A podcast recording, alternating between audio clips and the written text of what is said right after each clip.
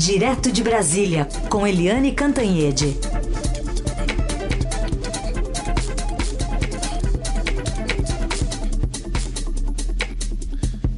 Oi, Eliane, bom dia. Bom dia, Heisen. Bom dia, Carolina, ouvintes. Bom dia, Eliane. Bom, vamos começar então comentando sobre a quarentena do, do presidente da República e de parte da comitiva né, brasileira e dos 30 mil reais, pelo menos, que o governo vai desembolsar para manter também em quarentena o ministro da Saúde lá em Nova York. Pois é, o governo está de quarentena, né? A verdade é essa. O presidente Jair Bolsonaro e o governo porque ele levou um monte de ministro, um monte de assessor lá para Nova York, está todo mundo de quarentena. Mas a Anvisa soltou ontem dois comunicados. O primeiro foi aquela comunicação uh, de que a, a, Casa Civil da Presidência tinha sido alertada de que o, o, presidente, enfim, a comitiva toda, tinham que seguir os padrões né, do guia da vigilância sanitária do Ministério.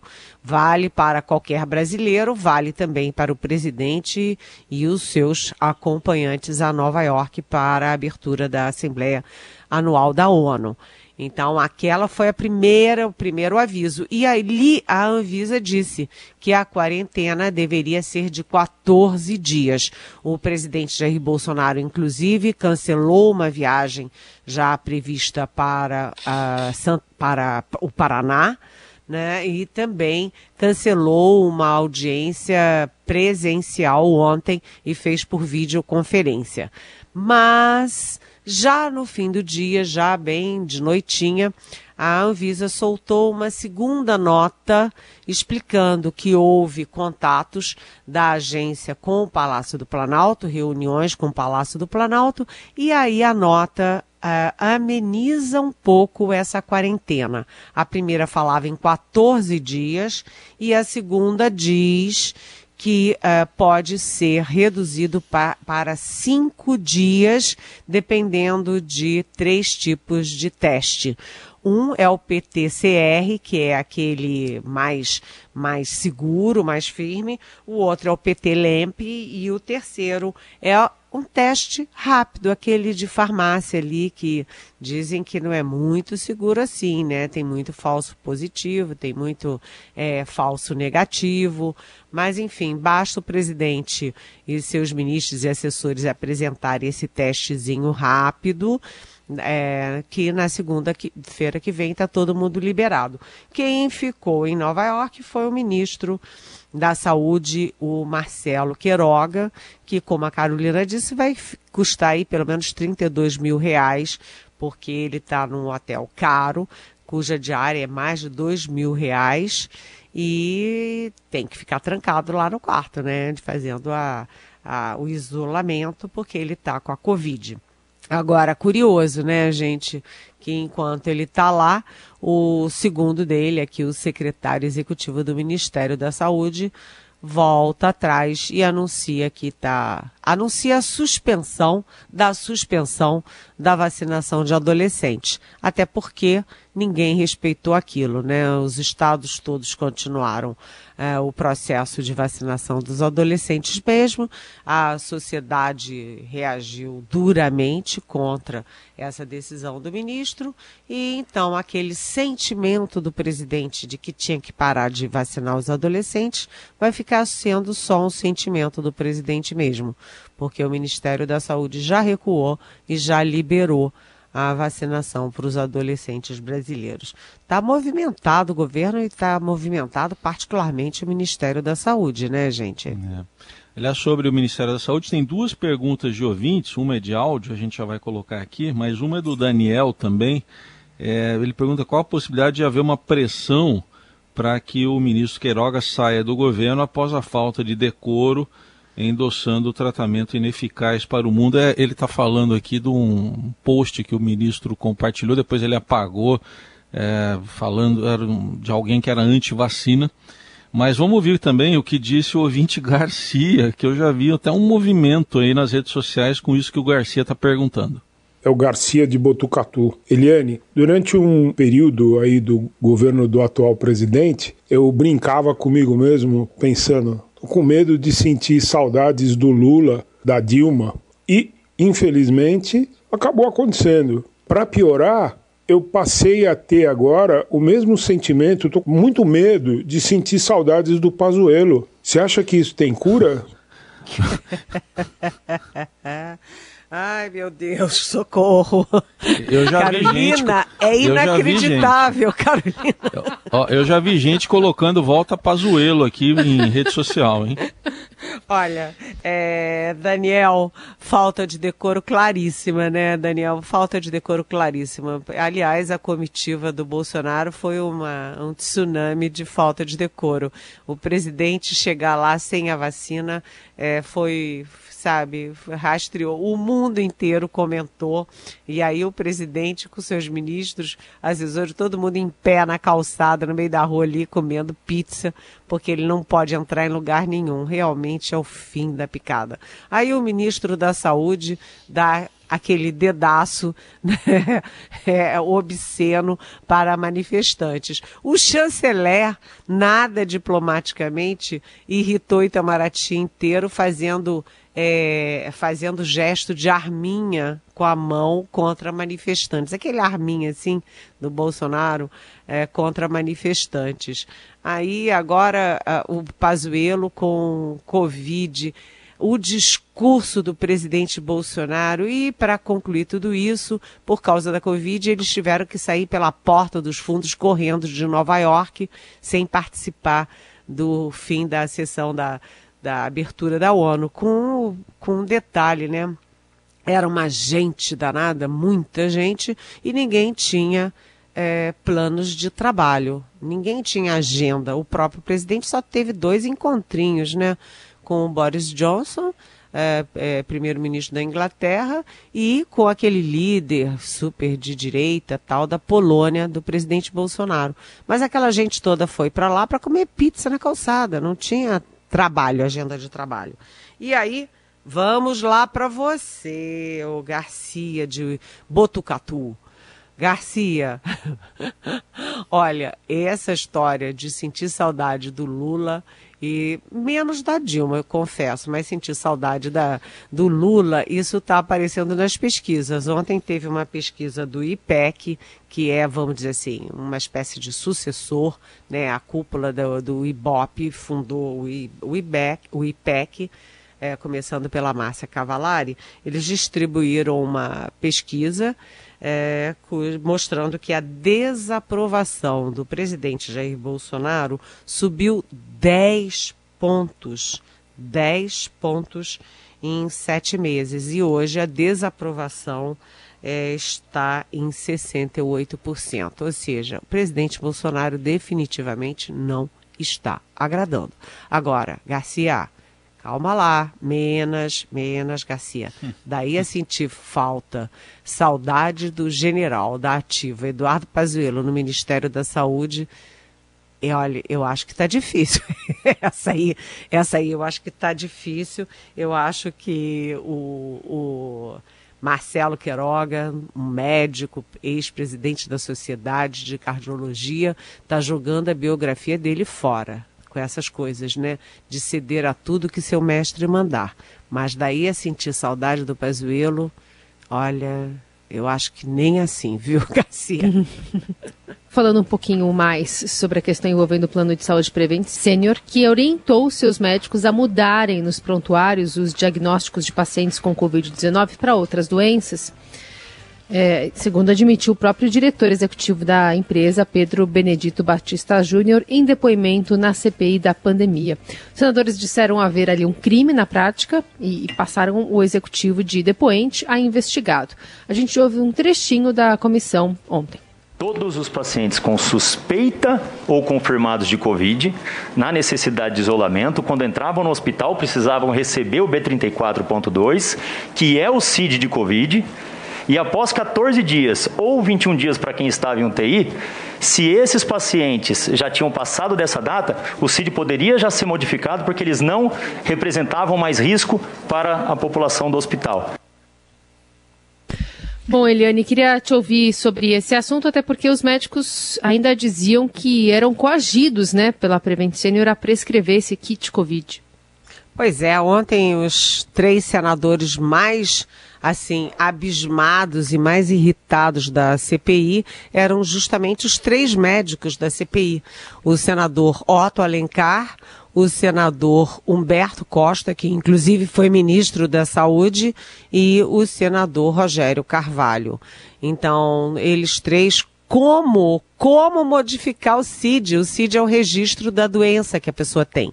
Quando você vai fazer um exame, você olha ali que tem embaixo CID número tal. Você está fazendo aquele exame porque você tem uma suspeita da doença tal, né? É, como mudar? Mudar em 14 dias para quem tem internado, mudar em 21 dias para quem está na UTI e a suspeita de todo mundo, 10 entre 10 senadores da CPI, ou melhor, 8 entre 10, porque tem sempre ali aqueles governistas a qualquer custo, mas desconfiam que essa medida da Prevent Senior era para é, fraudar o atestado de óbito depois. A pessoa morria de Covid, mas lá não, no atestado não tinha nada de Covid. É, a pessoa estava ótima, saltitante e feliz. E aí, ou com uma comorbidadezinha que todo mundo tem. Alguma coisa, alguém, todo mundo tem. Nem que seja uma unha encravada, todos nós temos ou uma asma, ou uma rinite, ou uma gastrite. Todo mundo tem alguma coisa, mas a pessoa estava lá ótima, vivendo normalmente, pegou a Covid, entrou no hospital e aí começou a ter falência do rim, falência do pulmão, falência do uh, até coração e morre. Ela morreu de quê? De falência múltipla? De quê? Ela morreu de Covid. Né? E aí a suspeita dos médicos da Prevent Senior e da CPI é de que tudo isso era uma artimanha para é, falsificar as mortes por Covid. Isso me remete muito ao presidente Jair Bolsonaro, porque o presidente sempre insistiu que tinha, que não morreu tanta gente assim. Tinham morrido 200, ah, não é tanto. Depois 400, não é tanto. Agora já são mais de 590, ah, também não é tanto. Tanto que o presidente Jair Bolsonaro endossou aquela, aquele estudo mequetrefe feito por um funcionário do Tribunal de Contas da União, do TCU, como se fosse um estudo verdadeiro, eh, falando que eh, tinha superestimação de mortes por Covid. Na verdade, o que a gente viu ontem no depoimento é que tem subestimação. Pode ter morrido muito mais gente de Covid e isso não consta do atestado de óbito. Aconteceu na Prevent Senior e muita gente acha que aconteceu em muitos hospitais pelo Brasil afora. O fato é que, é, além de você ter a história admitida pelo diretor da Prevent Senior, você tem duas, é, duas histórias de gente conhecida. A Regina Hang, mãe do, uh, do empresário Luciano Hang, que é aquele que se veste de verde da cabeça aos pés e que é o mais bolsonarista dos bolsonaristas. E a mãe dele teve Covid, foi internada e morreu de Covid. Mas o atestado de óbito não se refere a Covid. E a história é horrorosa de como ela sofreu sendo submetida a tratamentos é, não recomendados para a Covid, essas coisas todas que a gente sabe, hidroxicloroquina, ivermectina, é, enfim, e acabou morrendo. E o mesmo aconteceu com um negativista, assim, esse negacionista, assim, bem é, chocante, porque ele era um médico pediatra, Dr. Anthony Wong. O relato da, do padecimento dele no hospital é arrepiante, né? assustador, porque ele teve a primeira Covid, teve a segunda e ele se recusava a admitir a gravidade. Demorou a ir para o hospital, chegou no hospital, ficou sendo tratado por é, ivermectina, cloroquina, um tal de ozonioterapia, é, sabe? E acabou morrendo. E o atestado dele não faz referência a Covid. Ou seja, tudo isso põe a Prevent Senior numa situação bastante difícil. E hoje a gente vai ter aí o depoimento do Danilo Trento, que é diretor da Precisa, e ele tem duas conexões muito muito importantes, muito relevantes. Ele é o, assim, uma espécie de braço direito do Francisco Maximiano, dono da Precisa, aquela que queria vender a vacina Covaxin, que não era aprovada em lugar nenhum, e por preço acima de todas as demais, até da Pfizer. E ele também tem uma conexão com o Marcos Tolentino, que é o lobista que é suspeito de ser o dono oculto do Fibbank, aquele que deu uma fiança de milhões de reais para o, a Precisa fechar negócio com o Ministério da Saúde. Então, uh, esse Danilo Trento tem, tem o que contar com o seguinte detalhe, né, que não é tão detalhe assim. O COAF informou à CPI que ele tinha movimentações de 2 milhões de reais por mês, sem ter como comprovar exatamente a origem. Hoje, CPI quente. Vamos acompanhar também. O Eliane, outro assunto que está avançando na investigação é o esquema de rachadinhas no Rio de Janeiro, agora com o Ministério Público identifi identificando saques de alguém próximo ao presidente Bolsonaro, né? Pois é. Essa história das rachadinhas é, é o fantasma que fica pululando ali em torno da, do presidente Bolsonaro. A ex-mulher dele, a segunda é, mulher, que é a Ana Cristina Vale, mãe do filho 04, Jair Renan, que agora é frequentador assíduo das páginas é, dos jornais e da, dos espaços de televisão e tal, é, ela movimentava, ela era é estranho isso, né? Ela fazia movimentações muito poderosas.